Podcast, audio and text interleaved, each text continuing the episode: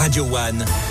Info. Hack de 7 et Montpellier, l'essentiel de l'information. Ce matin, c'est avec Alex Gauthier. Bonjour Alex. Bonjour Eric, bonjour à tous. Montpellier, 28e ville de France où il fait bon vivre. Selon la cinquième édition du palmarès des villes et villages de France, publié dans le journal du dimanche ce week-end, c'est trois places de moins pour Montpellier. La ville de 7 a gagné 12 places et se classe en deuxième. La qualité de vie, la sécurité, les finances ou encore les impôts locaux font partie des critères de ce classement. Angers, Bayonne et Biarritz forment le podium.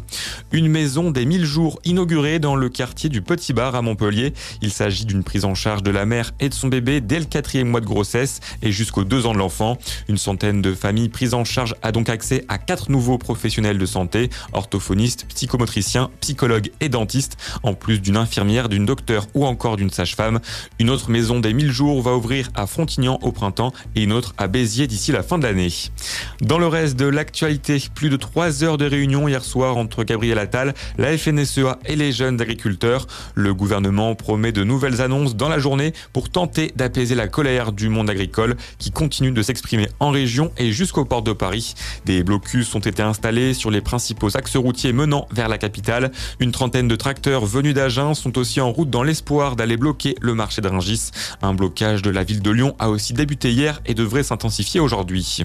C'est dans ce contexte tendu que Gabriel Attal doit prononcer cet après-midi son discours de politique générale. Le Premier ministre est attendu à 15h devant les députés pour donner les grandes orientations de sa politique. Il devrait donc en profiter pour dévoiler de nouvelles mesures en faveur des exploitants agricoles.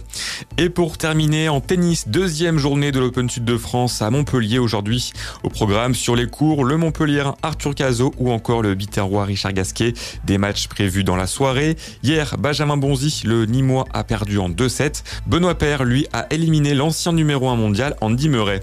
Je vous souhaite de passer une très belle journée à l'écoute de Radio One. Merci infiniment Alex. Non mais Benoît, non Benoît, c'est bon. Oui, je sais. Oh terrible. Bravo en tout cas Benoît Père. Et rendez-vous dans une heure pour plus d'infos. Vous avez également radioone.fr et les podcasts.